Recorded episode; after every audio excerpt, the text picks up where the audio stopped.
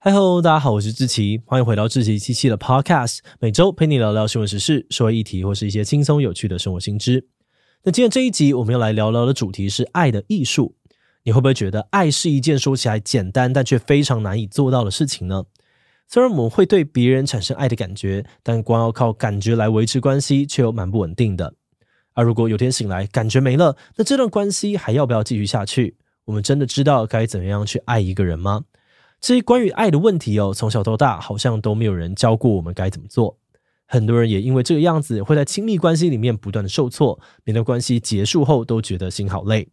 今天我们要来看看的这本《爱的艺术》，就是希望翻转大家对于爱的刻板印象。主张爱是一种可以练习的技能。作者艾里希·弗洛姆呢，是当代最重要的精神分析心理学家之一。这本书被翻译超过三十种语言，销量超过三千万册，是公认的心理学经典。是说，如果爱是一种可以掌握的能力，那我们该从哪里开始学？就是每个人都能够学会的吗？今天就让我们一起来聊聊心理学经典名著《爱的艺术》吧。不过，在开始进入今天的节目之前，先让我们进一段工商服务时间。今天要跟大家分享一个好消息，就是芒狗狗新出的金钱观教育绘本，现在开放免费全本试阅当中。如果你是有三到六岁小朋友的家长，千万不要错过这三本绘本。就像原子习惯所说的，天才不是生出来的，而是日常教育出来的。Laszlo poger 成功透过日常教育培养出了三位西洋棋冠军女儿。而这一次的新书呢，有没钱真麻烦，赚钱好累啊，跟我全部都要，就是希望呢，透过日常的金钱观教育，帮孩子从小培养理财天赋。而且孩子三岁时就能够开始理解交换的概念，七岁前则会形成初步的金钱观。所以把握这段启蒙黄金期，不仅能够打好基底，还能够避免未来要费力纠正。点击下方的链接试阅绘本吧。如果你喜欢的话呢，现在下单满额还能够免费获得早鸟小礼物给孩子哦。好的，那今天的工商服务时间就到这边，我们就开始进入节目的正题吧。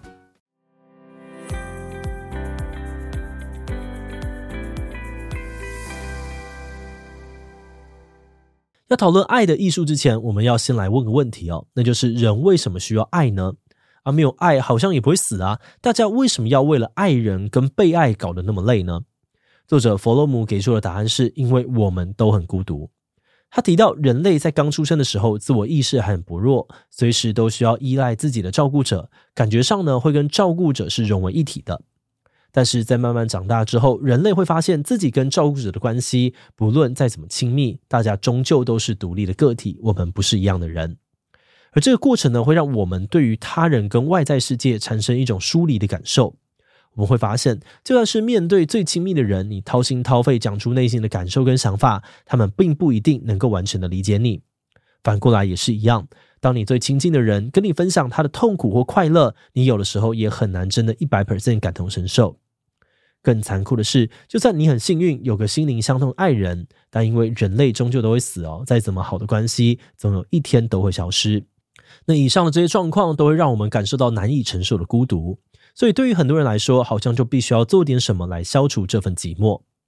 作者指出，人消除孤单的方法就是跟他人结合。透过跟别人建立亲密关系，彼此相爱，让自己感觉被理解、被包容。诶，可是问题就来了，如果亲密关系是对付孤单的方法，那为什么我们在亲密关系里面有时候反而会觉得更痛苦、更孤单呢？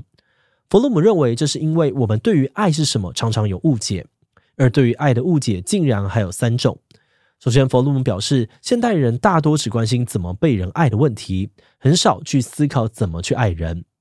举例来说，很多人只在意怎么让自己在交友市场上面更受欢迎，要想办法让自己变得更有钱、更有成就，有更好看的外貌跟身材，或者去培养更讨喜的性格、谈吐等等。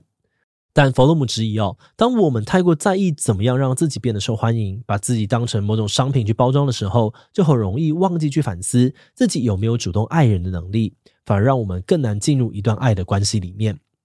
而至于第二个对于爱的误解，则是现代人会习惯把爱的问题当成是对象的问题，而不是能力的问题。这是什么意思呢？因为在这个自由恋爱的时代，人人都可以选择想要的伴侣，所以大家通常会把重心摆在如何找到正确的人，很少去思考是不是自己没有爱人的能力。像是很多人会觉得说啊，自己感情不顺，一定是因为还没有遇到对的人，只要找到所谓的真命天子或是天女，所有的问题都会迎刃而解。但作者批评哦，这种信念反而会让人太快把问题怪到别人身上，忘了去反省是不是自己根本不懂得去爱。最后第三个常见误解就是人们会混淆坠入情网跟在爱之中这两种不同的概念。所谓的坠入情网 （falling in love） 呢，简单来说就是先热恋。作者举例，在热恋期的两个人呢，明明都还不太了解对方，却会对彼此产生一种难以言喻的吸引力，导致他们容易把这个强烈火花当做彼此之间爱情强度的证明。但其实，这种冲动为彼此疯狂的感受，只是凸显了这两个人原本有多孤独，并不是两人的爱有多么的真诚。反过来讲，在热恋期过后，如果还能够好好的倾听、陪伴对方，扶持彼此过日子，这种稳定踏实的情感关系，才是所谓的在爱之中 （being in love）。毕竟，热恋期跟新鲜感一定会过去。如果我们总是把热恋当作真爱，那随着在一起的时间越长，关系开始走入平淡，大家就很容易因为没感觉而分手，然后只好再继续寻找新对象，坠入爱河，陷入一个不断的循环当中。好的，那在理解了这三大误区之后，我们接下来就可以来讨论看看，所以爱到底是什么呢？作者在书中哦，把爱区分成了两种不同的类型：不成熟的爱跟成熟的爱。首先，不成熟的爱呢，是人格不完整的两种人彼此结合，这两种人分别是支配者类型跟被支配者类型。支配者类型的人呢，会需要透过权力来掌握自信，所以在关系里面，他会倾向事事都要占主导地位，一不小心就可能变成控制狂。甚至他也可能会不自觉的用行动或是言语贬低自己的伴侣，削弱对方的自尊心，好让对方可以依赖着他。而至于被支配者类型的人呢，他们在亲密关系当中可能会为了讨对方欢心，主动放弃自己的个体性，凡事都以伴侣为主。在他们的认知当中，他只要依赖在伴侣身边，对方就会提供他保护，帮他做各种决定。如此一来哦，他就不用承担生活当中的风险，只要当个被照顾、听话的孩子就好。这种类似虐待狂跟被虐狂的关系呢，弗洛姆把他们称为是共生结合，也就是说，这两种人总是需要彼此互补，如果没有对方，就无法正常生活。弗洛姆认为，这种关系其实是很不健康的，因为这不但会让关系中的权力失衡，也会妨碍他们成长，两个人都无法变成独立且完整的个体，只能够一直在这段关系里面互相折磨。嗯，那应该要怎么办呢？弗洛姆主张，我们应该要去追求成熟的爱。如果说不成熟的爱是两个不完整的人互相结合，那么成熟的爱就是你在保存自己完整性的前提下去跟另外一个完整的人结合。也就是说，我们并不需要透过控制对方来让自己感到有力量，也不需要为了对方委曲求全，或是刻意的隐藏甚至取消一部分的自己。作者强调，我们应该意识到这段关系里面的我们是由我跟你两个各自独立的人所组成的。我们当然可以努力在这段关系里面让彼此变成更好的人，但今天就算没有对方，我们依然是各自完整的。作者认为，一个能跟孤独共处、自己也过得好的人，才是有能力去爱人的人。只有先完整自己，才有可能找到一段成熟的爱情。嗯，不过这里又出现了另外一个问题哦，那就是我们要怎么样知道自己的爱是不是成熟的爱呢？作者在书里也进一步的提出成熟爱的五项要素。首先，爱的意义在于给予。说到给予哦，很多人会直觉联想到放弃或牺牲，但作者认为，只有不成熟的人呢，才会把给予视为牺牲，甚至是剥夺。对于一个成熟的人来说，给予反而是展现自己能力的最佳证明，因为只有富足的人才有能力把多出来的资源给予其他人，并且在给的过程当中感受到喜悦与成就感。所以就好像哦，你拿着出社会领到的第一份薪水，请爸妈吃饭的时候，也有可能呢有种喜悦的感觉。不论是精神上或者物质上面的给予，这种我也能为爱付出的体验，对于作者来说就是爱的必备条件。再来，爱也包含着照顾与责任。作者表示，当你爱着某个人事物，你就会本能的想要照顾关心对方。举例来说，如果你关爱着自己种的植物，就不会忘记帮它浇水。但如果你根本不在乎，就这样放任他枯萎跟死亡，那当然就不能够算是爱。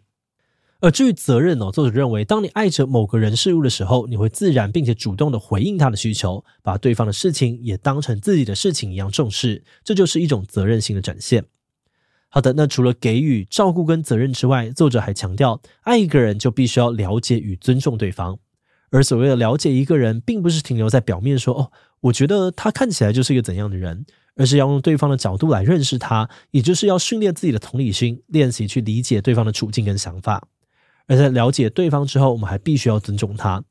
书中提到，尊重的英文 respect 其实是源自于拉丁文的注视。换句话说，尊重一个人就是单纯的看着对方，让他依照自己的意志去发展。我们只需要欣赏，不需要干涉和控制。反观，如果一个人在感情里面不断的要求伴侣成为自己理想中的样子，或是有些父母会要求孩子照着他们的规划好的方向发展，而忽略了孩子本身的喜好或需求，那这些情况呢，就不是在注视尊重对方，而在干涉别人，阻止他成为他自己。作者认为，成熟的人会了解到别人也是独立的个体，成熟的人也会从这个前提出发，去尊重他所爱的人，爱他本来的样子。节目的最后也想来聊聊我们制作这集的想法。在读这本书之前，我们看它小小本的，原本以为会是那种言简意赅但超难读懂的学术书。但实际翻过之后，我们觉得作者虽然是重量级的心理学家，但他的文字却非常的平易近人，感觉像是一个很有智慧的学者在跟我们分享聊天哦。阅读体验真的是蛮好的。那说回这本书的主题爱，我们也觉得作者的观察非常的深刻。因为我们也跟很多人一样，一说到爱呢，第一时间想到的就是要怎么样精进自己的能力跟技术，让自己更值得被爱，甚至一不小心还容易走歪，变成 PUA 技巧之类的东西。就算进入了亲密关系哦，也只会造成彼此更大的痛苦。但是作者却提醒我们，想要被爱没有错，但我们同时也应该要关注怎么样让自己变成一个更成熟，从爱人的角度出发，才能够进入一段让彼此都有成长的关系里面。那当然了，毕竟爱是抽象的，没有所谓的标准答案。每个人对于爱的诠释可能都有差异，所以作者在书中提到很多他对于爱的解释，不一定所有人都会认同。但我们觉得呢，这本书为我们提供了理解爱的另外一种视角。作者也用很清晰、有逻辑的书写方式，向读者阐述、整理他对这个议题的想法，非常值得一读。那这集的内容呢，其实也只说到这本书的一小部分，其他还有像是作者对于当代社会的分析跟批判，其他不同类型的爱等等。如果你对这本书在讨论的内容有兴趣，我们推荐你可以把这本经典买来阅读看看，支持好书跟出版社哦。那最后也祝福我们都能够好好的爱人，好好被爱喽。